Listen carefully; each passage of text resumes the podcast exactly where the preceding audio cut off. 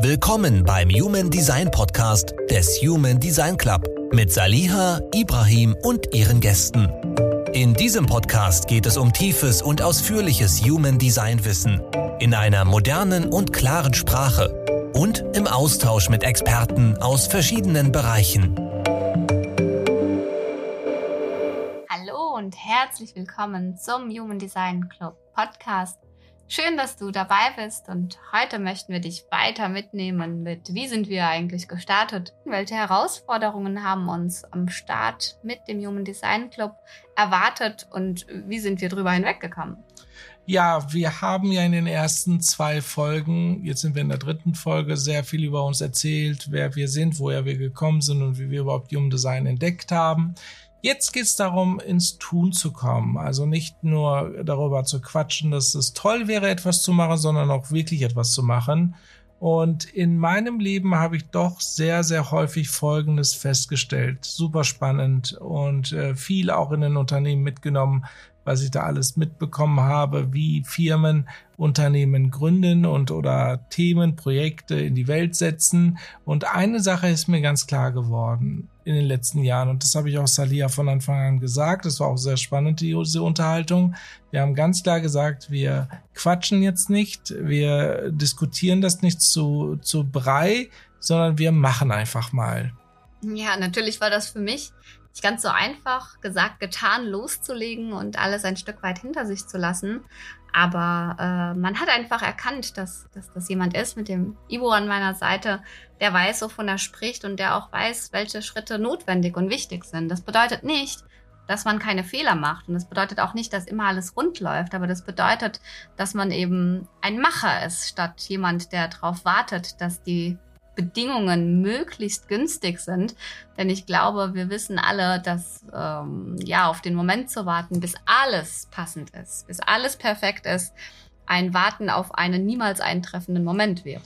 Ja, die meisten machen ja ein Konzept. Die haben eine Idee, eine Inspiration, wo auch immer die ja auch herkommt, aber die ist dann einfach da. Dann fängt man an, das Ganze auf ein Papier zu bringen und dann überlegt man sich, ja, was könnte denn alles so passieren? Dann hat man so Bedenken, dann, dann gibt's dann auch die ersten gedanklichen Hürden.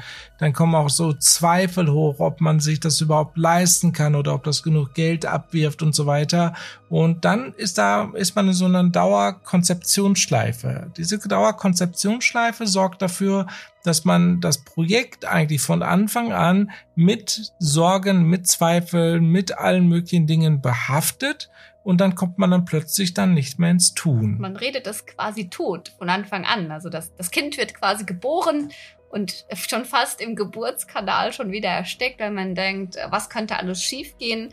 Bin ich überhaupt gut genug dafür? Schaffe ich das überhaupt? Und wenn ich es schaffe, lohnt sich das überhaupt? Und so weiter all diese Gedanken, die wir ja alle kennen, die uns davon abhalten, einfach mal ins Tun zu kommen. Und mit Ivo habe ich gerade ja. im, im, Human Design Club gelernt, dass das eben ganz anders funktionieren darf, sondern dass Mut und ja, dieser erste Impuls, Hoffnung, Vertrauen auf das eigene Können und auch auf das Universum ausschlaggebend sind, damit etwas Fantastisches geboren werden kann. Und ich konnte manchmal gar nicht so schnell gucken, wie die Dinge entstanden sind und wie weit wir waren. Und das hat natürlich dazu geführt, dass der Stein ins Rollen gekommen ist und schon fast kaum noch aufzuhalten war. Ja, sehr spannend ist auch, dass wir unser Gehirn ja reframen müssen, etwas Neues aus dem, aus der Situation erschaffen müssen, weil wenn wir dann immer in der Konzeptionsphase sind und die Bedenken kommen da rein und die Zweifel kommen da rein, dann ist das wirklich halt sehr, sehr schwer, da wieder rauszukommen. Aber Reframing bedeutet für uns halt immer äh, erstmal tun und dann auch Versprechen in den Markt hineinschmeißen und dann das Ganze so zu verbessern, dass man danach wirklich an dem Produkt arbeitet und nicht an den Zweifel. Ist übrigens auch ein MG-Thema. Also wenn wir ehrlich sind, dann wissen wir, dass das ein MG-Thema ist. Und die Kunst, vor allem als MG, also dieses erstmal machen und dann nachjustieren, ist natürlich nicht nur für den MG gedacht. Aber für den MG ist ja die Herausforderung, dann nochmal zurückzugehen und nachzujustieren, schon fast ein Kraftakt, wenn er sein Thema, sein Projekt nicht aus dem sakralen Feuer heraus macht, sondern aus dem Verstand. Also hatten wir die Aufgabe, etwas unfassbar Großes mit vielen Services, mit viel Inhalt, mit viel Liebe, aber eben auch mit viel Aufwand gemachtes immer wieder nachzujustieren und auszukorrigieren, weil wir einfach so unfassbar schnell auf dem Markt waren und auch unfassbar viel Zulauf hatten und das uns ein bisschen auch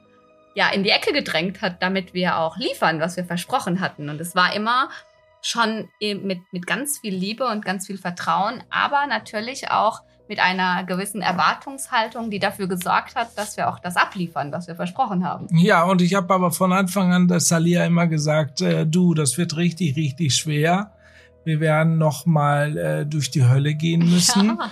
Ähm, das äh, kann man vergleichen, habe ich hier gesagt, wie eine Achterbahnfahrt. Man steigt einfach dann in die Achterbahn ein und mittendrin kann man nicht sagen, ich steige jetzt mal aus. Das wird nicht funktionieren sondern man muss dann halt ähm, Augen zu und durch. Augen zu und durch und zwischendurch auch möglicherweise mal ab und zu mal kotzen, weil es einfach dazugehört bei so einer Achterbahnfahrt. Und jetzt könnt ihr euch vorstellen, so ein äh, unbedarfter MG35, der ein Abenteuer für sich entdeckt hat und wie so ein Duracell-Häschen schon rauf und runter springt und es kaum abwarten darf, aber doch eine gewisse Angst mit sich trägt mit, oh shit, was mache ich hier eigentlich und wie bin ich hier überhaupt gelandet und was kommt vor allem als nächstes, sodass das wirklich so eine Achterbahnfahrt war, die aber tatsächlich durchgehend mit vergleichsweise wenig Kotzerei und viel mit Armen in der Luft schreiend in der Achterbahn gesessen Ja, oder? total. Ja, man kann ja eine Achterbahnfahrt tatsächlich halt in zweierlei Hinsicht betrachten. Die, die Angst davor haben, die werden auch definitiv kotzen oder die sich halt darauf ja. freuen, ähm, die haben tatsächlich die Arme oben und sagen sich noch ein Looping, noch ein Looping bitte. Und äh, wenn dann halt die Achterbahn vorbei ist und man angekommen ist, äh, steht man schon wieder auf der, an der Schlange und will dann halt die nächste Runde nächste fahren. Runde. Ja, das ist natürlich eine andere Sichtweise und genau darum geht es auch hier in diesem Podcast, äh, diese Sichtweisen zu erklären, wie man eigentlich auch die Dinge äh, anders gestalten kann. Ja, wir haben beide natürlich ein Thema gehabt. Das ist mir sofort aufgefallen, dass wir natürlich beide ein Tor drin haben, die 34.5. Mhm. Und die 34.5 hat eine große Aufgabe mit absoluter Stärke und innerlicher ja, Freude und, und Kraft Überzeugung. und Überzeugung, sich durchzusetzen und dabei Widerstände aufzulösen, was nicht einfach ist. Und natürlich war es am Anfang auch so eine Sache, mit äh, Dingen, die, die wir für uns gar nicht groß abstecken müssten, aber die wir immer wieder gespürt haben mit äh, wessen Interessen oder wessen Meinung, wessen Durchsetzungsvermögen ist hier das Stärkere. Und wir hatten einfach das unfassbare Glück, dass dieses Human Design Feuer, was in uns gebrannt hat, immer und das muss ich wirklich unterstreichen, immer die Themen wie bestmögliches Wissen, tiefstmögliche Ausbildung, bestmögliche Tools für die Community so hoch von der Priorität angesetzt waren, dass es da so gut wie nie einen Konflikt gab zwischen uns beiden, weil gar nicht wir im Vordergrund standen und es gar nicht darum ging, dass wir uns untereinander messen mussten oder durchsetzen mussten, sondern wir mussten einfach nur schauen, wie bekommen wir das Produkt, den Human Design Club, am Markt durchgesetzt, und wie bekommen wir auch die Zielgruppe angezogen, die wir ja haben wollen? Das ist ja auch immer so ein Thema, weil Menschen anziehen ist meistens gar nicht so schwer. Die Frage ist immer nur, zieht man die richtigen Menschen an, die zu einem passen und die auch so ein Projekt mittragen mussten, weil wir standen ja ganz am Anfang. Wir wussten nicht, wo es hingeht und wir wussten aber, so ein Projekt wie der Human Design Club trägt sich nur, ausschließlich nur, wenn die Teilnehmer begeistert sind, mitmachen, Erfolgserlebnisse haben und sich natürlich mit dem Wissen, was wir denen zur Verfügung stellen, auch weiter wachsen. Nur ich hatte die Problematik, ich wusste ja selbst nicht, wovon ich da sprechen sollte. Ja, natürlich. Woher denn auch? Das ist ja auch nachvollziehbar. Zum einen haben wir natürlich hohe Ansprüche zu, äh, gegenüber uns selbst gehabt. Und zum anderen ist es halt so gewesen, dass ähm, ich hatte ja schon ein bisschen Erfahrung von größeren Projekten. Ich wusste ganz genau, das wird schon mal eine richtige, das wird ein Ritt jetzt. Also es wird richtig, richtig hart. Das wird sehr viel Zeit in Anspruch nehmen, weil ihr müsst euch das vorstellen. Wir sind ja einer der wenigen Ausbildungsstätten, die sich halt äh, erlaubt haben zu sagen, wir werden äh, wirklich unglaublich viele Folien bauen für die, für die Clubmitglieder, für die Auszubildenden, damit sie sich richtig ausbilden können. Wir haben uns ja natürlich auch andere Ausbildungen angeschaut und waren immer wieder erschrocken darüber, wie wenig eigentlich Inhalt dabei war ähm, und äh, dass das trotzdem so gut gelaufen ist, waren wir erschrocken drüber. Und wir haben gesagt, das kann doch nicht wahr sein, haben uns dann auch mit Chetan und Erik zusammengesetzt und haben gesagt, okay, hier gibt es ein Missverständnis im Markt.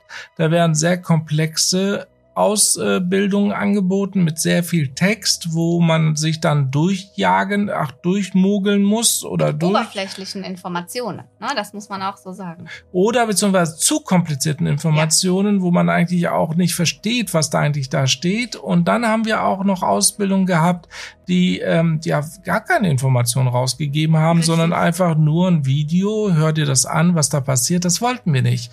Wir wollten komplett ähm, PowerPoint zur Verfügung stellen, äh, Workbooks zur Verfügung stellen, Audiodateien zur Verfügung stellen, Fragerunden, Wissen zur Verfügung stellen.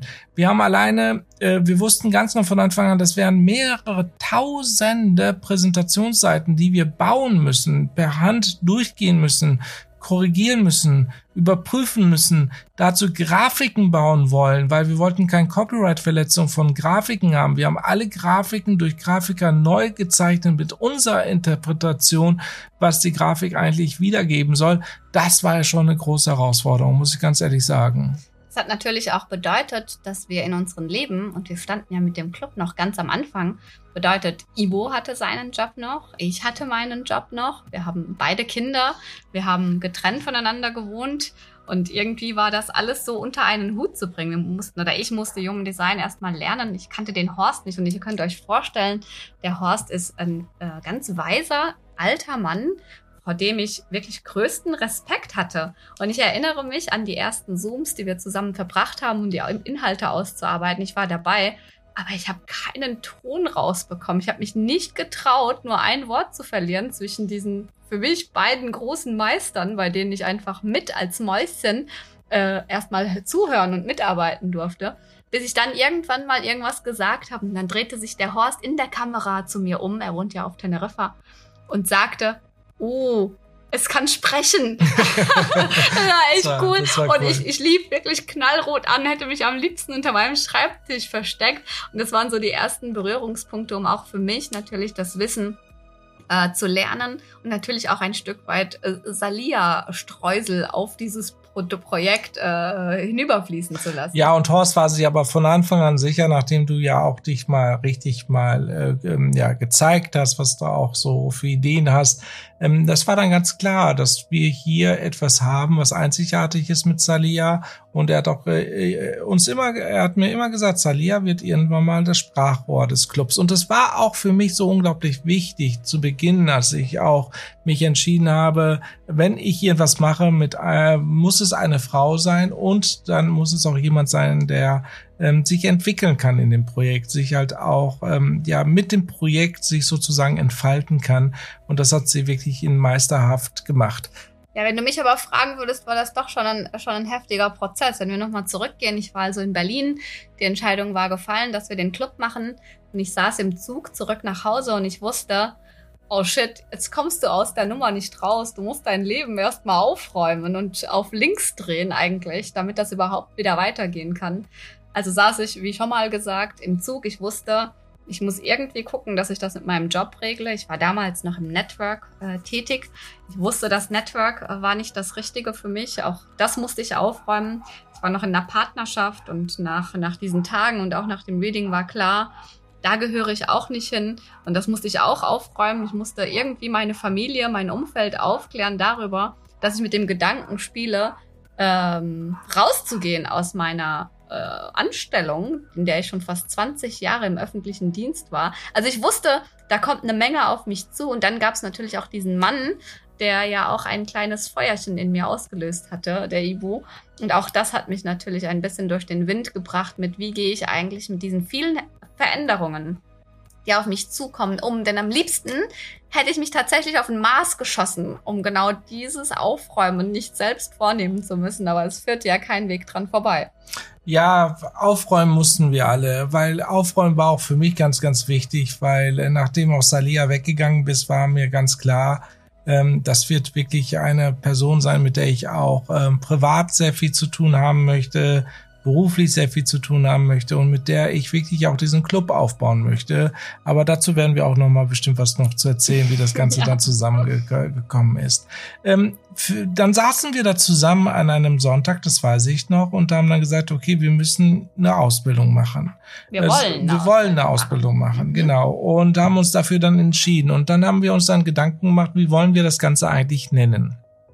Und Human Design Ausbildung war einfach nicht so geil. Ja, ähm, wir haben Nein, dann. Es hat, das, es hat nicht dafür gestanden, für diese Vision dahinter. War genau, Jugendausbildung noch war nicht zu ausreichend. Klein. Genau weil wir wollten ja Technologie zusammenbringen, hat jetzt Sadia gerade gesagt. Wir wollen die Dinge zusammenbringen, die zusammengehören mit ganz, ganz vielen weiteren Services, nicht nur eine Ausbildung, nicht nur viele Präsentationsseiten, nicht nur ein tiefgründiges Erklären. Ähm, wir, dann hatten wir dann Horst und Horst hat uns ganz klar gesagt, du, ich mache da nur mit, wenn wir das auch komplett in meiner Sprache auch zum Teil übernehmen, weil er hat ja 40 Jahre lang das I Ching studiert und als er dann die Texte des I Chings aus dem Human Design gelesen hat, hat dann auch immer wieder wieder gesagt, das stimmt so einfach nicht in der Form, weil es ist viel, viel mehr. Es ist nur ein ganz, ganz kleiner Teil, der hier erzählt wird. Also werden wir dann das I Ching viel weiter ausbreiten müssen dann habe ich dann gesagt, okay, dann muss man das auch, wenn wir dann so viel Text dann plötzlich haben für jedes einzelne Jing-Tor, müssen wir dann auch die ähm, Kategorisierung reinbringen innerhalb des einzelnen Jing-Tores nach Karriere, nach Grundlagen, nach Energieflüssen etc. etc. Es war dann viel, viel, viel, viel mehr, als wir uns das vorgestellt haben. Dann haben wir dann das Ganze dann gesagt, okay, wenn wir dann die I Ching-Tore, also diese Zahlen, die halt links und rechts von den von dem Grafik dann stehen, komplett beschrieben haben, dann müssen wir uns auch mit den Unterlinien beschäftigen. Also hieß es, 20 Jing-Bücher kaufen. Ja. Wirklich das Internet komplett leer kaufen, was das Thema anbetrifft. Und äh, dann studieren, jedes einzelne Buch durchgehen, jedes einzelne Jing-Tor durchlesen, interpretieren, übersetzen in diese moderne neue Sprache, die wir halt Koisar genannt haben, ähm, dann zu überführen und dann langsam aber sicher das Ganze auch nachzuvollziehen, ja, weil es ist ja auch eine ganze Menge an Informationen gewesen, die dann halt plötzlich vor uns lagen. Stellt euch mal diese zwei MGs vor, also ein MG 3.5 und ein MG 5.1, die eigentlich einen ganz normalen Job haben, ein ganz normales Leben nebenher haben. Dann war es Corona, das heißt, wir hatten die Kinder. Wir haben relativ schnell gewusst, wir möchten zusammenziehen, wir möchten unsere Leben vereinen.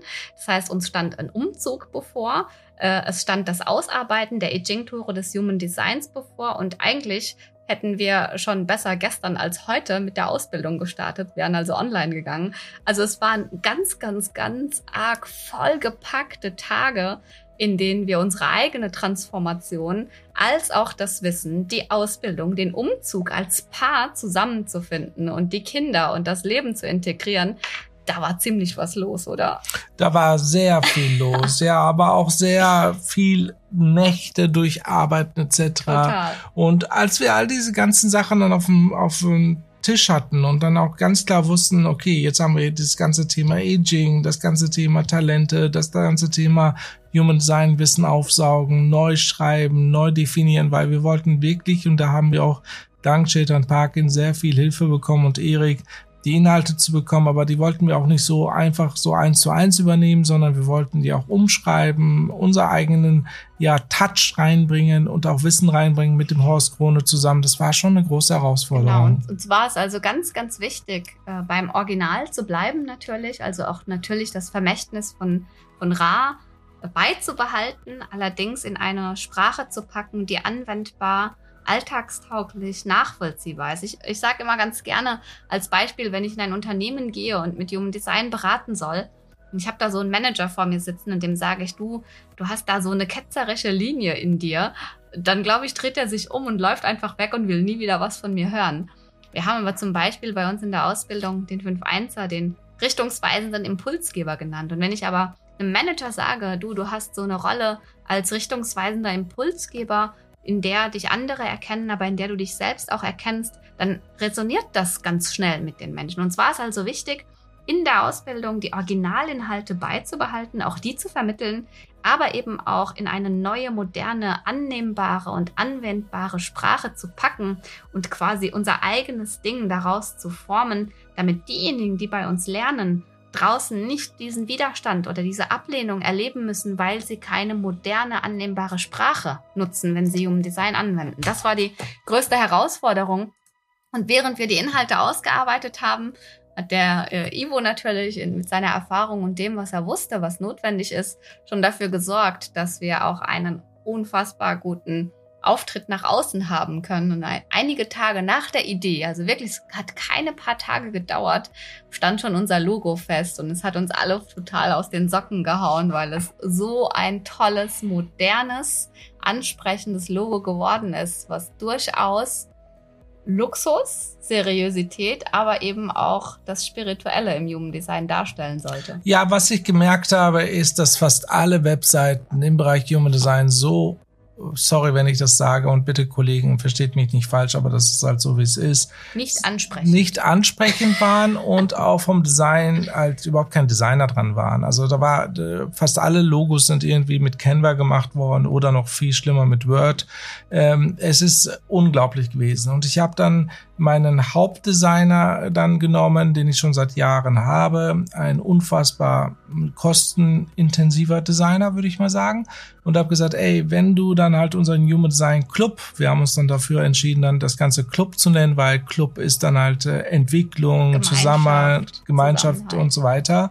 Kann man sich ja vorstellen. Habe ich gesagt, wenn wir dann den Human Design Club haben, bitte mach uns ein Logo, was wirklich höchste Klasse hat. Im Grunde genommen so ein Luxus dann widerspiegelt, dass man richtig Lust hat, mehr erfahren zu wollen. Das war für mich ganz wichtig. Und, und sich abhebt. Genau, sich total abhebt von den mhm. anderen, absolut. Und überall drauf gepackt werden kann. Also auch alleine als Logo, dass man halt den Human Design Club eigentlich gar nicht mehr nennen muss, sondern dass das Logo an sich dann für sich stehen kann. Und einen hohen Wiedererkennungswert hat. Und der Designer hat das wirklich unfassbar gut umgesetzt. Und es kam das Logo als eine Art Set, auf dem man eben das Logo gesehen hat, die Visitenkarten gesehen hat, die Briefumschläge und so weiter gesehen hat. Und es war echt schon fast lieber auf den ersten Blick, oder? Ja, total. Wir werden das auch als Bild mal, äh, mal abspeichern hier unter den Podcast, dass man auch diesen Set mal sehen kann, was Sally ja gerade angesprochen hat. Wirklich lieber auf den ersten Blick, definitiv. Und es war dann halt so, nach äh, wichtig ist bei so Designern, dass man ganz klar sagt, was man sich wünscht. Mhm. Also nicht drumherum redet oder sowas, sondern das ist eine Vision, um was geht es, ähm, äh, was willst du erreichen, dass die dann halt dementsprechend auch handeln können. Sonst haben die auch ihre ihre eigenen Vorstellungen, wie etwas sein soll. Vielleicht hat er gerade Kinderbücher gemacht und dann hat er noch, wenn sie, lebt er in diesem Kinderbüchersegment und äh, bringt dann halt die Sachen rein, die er halt aus den Kinderbüchern lernt. Das äh, war für uns ganz wichtig, klar zu sagen, es soll nach einer Luxusmarke aussehen. Nachdem wir dann das Logo hatten, war es dann relativ simpel, weil jetzt überlegt euch mal, das ist für uns alle ganz, ganz wichtig, dass man das auch nachvollzieht. Durch ein Logo ist etwas entstanden, etwas in der Welt manifestiert worden. Es ist nun mal da. Der Name war da, Logo war da, die Domainadresse war da, humdesignclub.de. Dann hatte man ein relativ großes Problem, dass humdesignclub.com jemand anderem gehört hat. Also habe ich dann ganz, ganz viel recherchiert. Wem gehört diese Domain? Habe dann ähm, dann äh, richtig krasse Domainhändler aus Amerika angerufen, habe gesagt, ich will die unbedingt kaufen, egal was es kostet sozusagen. Dann haben die dann halt mit dieser Person dann verhandelt. Dann kam dann ein Preis, wo wir erstmal einen Schock erlebt haben, aber gesagt haben, du, das ist uns das wert, weil das ist unser, unser Haus, unsere Heimat. Wir können doch nicht humanddesignclub.de haben und nicht humanddesignclub.com haben. Das geht nicht. Also mussten wir dann mit diesem Domainhändler verhandeln und ähm, haben es aber dann durchgezogen, aber noch nicht stand, also gerade mal eine, gerade eineinhalb Wochen oder zwei Wochen her und riesen Kostenapparat und äh, aber auch wirklich diese dieses Feuer dann, die wir dann in uns in uns getragen haben, genau. Es war wirklich, es war wirklich der Mut, es war das Vertrauen, es war das Feuer, was da drin war und aber auch diese Überzeugung, wenn, wenn wir etwas aus so einem großen Feuer, aus so einer großen Überzeugung und so aus einem ja schon fast Antrieb heraus machen, dann kann es nichts Halbherziges werden. Und es kann eigentlich auch gar nicht sein, dass das draußen nicht angenommen wird. Menschen müssen das doch erkennen. Natürlich auch, weil der Markt nicht der war, der heute ist. Heute ist das ja nochmal anders, weil es so viele Human Design Anbieter gibt. Aber es war wirklich so diese also ich kann wirklich nur sagen, es war Liebe. Liebe und Überzeugung. Total, total. In jeder einzelnen Folie steckt Liebe tatsächlich drin. Erstmal waren wir beide bis heute noch verliebt und zweitens waren wir in das Projekt verliebt. Ach, ineinander, meinst du? Ja. Oh, Hallöchen. Ja. und äh, das Projekt war in voller Liebe und das hat man tatsächlich dann gesehen. Also in jeder einzelnen Folie, in jeder einzelnen Tat, jede Homepage, die wir gemacht haben, war wirklich halt höchste Form von Liebe. Ich muss auch sagen, es ist für mich heute noch schon ein, ein kleines Wunder, weil wir sitzen ja mit Ibo wirklich rund um die Uhr zusammen, entweder am Schreibtisch oder, äh, keine Ahnung, unterwegs, um Visionen äh, herzuleiten, etwas auszuarbeiten. Wir meistern unseren Alltag, unsere Kinder gemeinsam.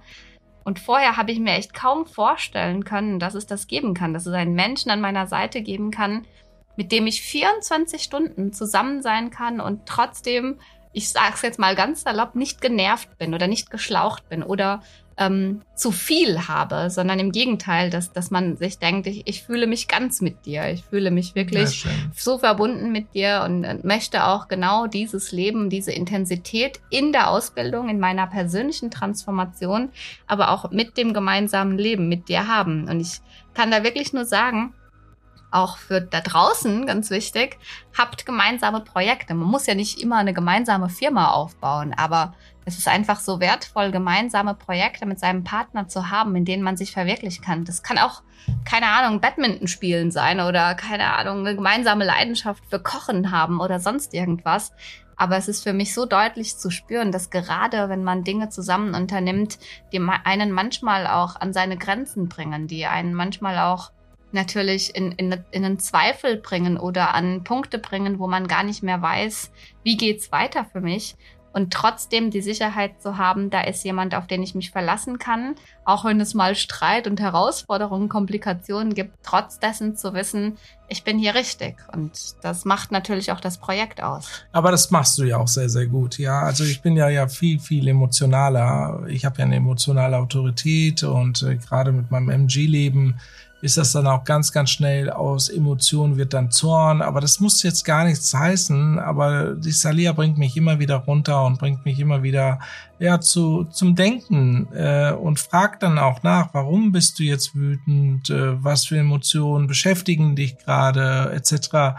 Das hat mir sehr sehr geholfen auch in der gesamten Zeit. Ich glaube, da werden wir auch noch viel drüber sprechen, über die einzelnen Schritte, die wir auch in unserem Leben auch verstanden haben, wie wir man miteinander umgehen kann, etc. Vielleicht abschließend dazu noch, ich denke, was so das Ausschlaggebende ist oder der Punkt, an dem sich entscheidet, ob das klappt oder nicht, ist, dass wir beide davon ausgehen können, dass all die Dinge, die wir miteinander machen, auch wenn das mal eine Kritik ist, auch wenn das mal was ist, was man gar nicht gerne hören möchte, es immer im Wohlwollen des anderen gegenüber ist. Also wenn du sagst, boah, das finde ich gerade total blöd, dass du das machst, dann bin ich zwar pisst in dem Moment, aber unterm Strich weiß ich, dass du das genau deswegen sagst, weil ich dir wichtig bin und weil total. du wohlwollend mir gegenüber bist und nicht, um deine eigenen Interessen durchzusetzen. Was, wenn ich rausschaue in die Gesellschaft, ob das jetzt Teams sind, ob das Partner sind, ob das Paare sind, ob das irgendwelche Zusammenschlüsse von Menschen sind, ist was, was mir oft auffällt, dass es nicht darum geht, wohlwollend dem anderen gegenüber zu sein, sondern eher wohlwollend seinen eigenen Interessen und Vorteilen zu sein. Und das sorgt natürlich dafür, dass Streitereien und Konflikte in eine Richtung führen, in der es nur um Egoismus geht. Und ich denke, gerade in einer Beziehung, in der man so viel Zeit miteinander verbringt und in der man gemeinsam wachsen möchte, ist das Vertrauen darauf, dass es nur um das Wohlergehen des Gegenübers geht, ein unfassbares Geschenk. Absolut. Was haben wir heute mitgenommen? Wir haben heute mitgenommen, dass es um das Tun geht. Also nicht nur Konzepte machen, nicht nur drüber nachdenken, was man alles falsch machen kann oder etc. Ähm, vielleicht sich sogar in Konzepten zermürbt und am Ende des Tages nicht weiß, was dann am Ende rauskommen soll,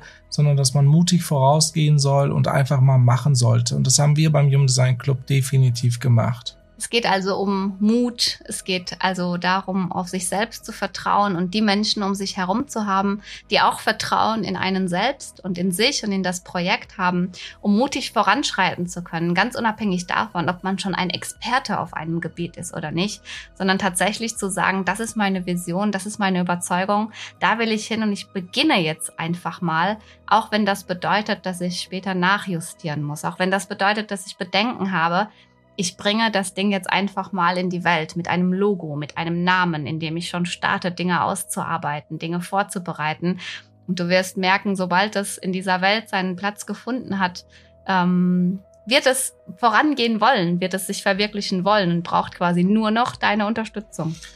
Dann haben wir auch besprochen, dass die Dinge auch schön sein dürfen, weil ähm, es bringt schon viel, wenn die Dinge auch einem selbst gefallen, wenn die Dinge auch mit Liebe gemacht werden. Wir haben auch darüber gesprochen, dass wir beispielsweise uns entschieden haben zu sagen, wir werden die beste Ausbildung mit der besten Technik anbieten, dass man auch genauso denken darf. Das heißt, dass man wirklich halt Community und auch nutzerorientiert denken darf und nicht nur für sich selbst denken darf.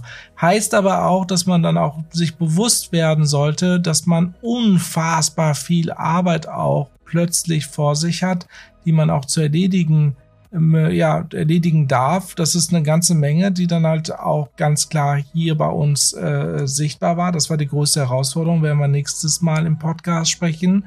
Ähm, also eine ganze Menge. Wir hoffen, dass ihr ein bisschen was von unserer Geschichte auch für euch mitnehmen könnt, dass es euch vielleicht ermutigt, auch ins Tun zu kommen, wenn du schon eine Vision hast, aber die ganze Zeit denkst, ich bin noch nicht so weit, wo fange ich an, was ist gerade ausschlaggebend. Wir wünschen uns, dass du dir etwas davon mitnimmst, wie wir das erlebt haben und wie wir mit dem Club auf den Markt gegangen sind und äh, hoffen, dass es spannend für dich auch ist. Ja, und selbstverständlich, nächste Woche geht's weiter. Ähm, bitte liked uns, vergiss nicht, einen Kommentar zu hinterlassen. Wir freuen uns, wenn du nächste Woche dabei bist. Bis bald. Saliha und Ibrahim bedanken sich für deine Aufmerksamkeit und wünschen dir auf deiner Reise mit Human Design viele Erkenntnisse, Erfolge und ganz viel Freude. Bis zum nächsten Mal.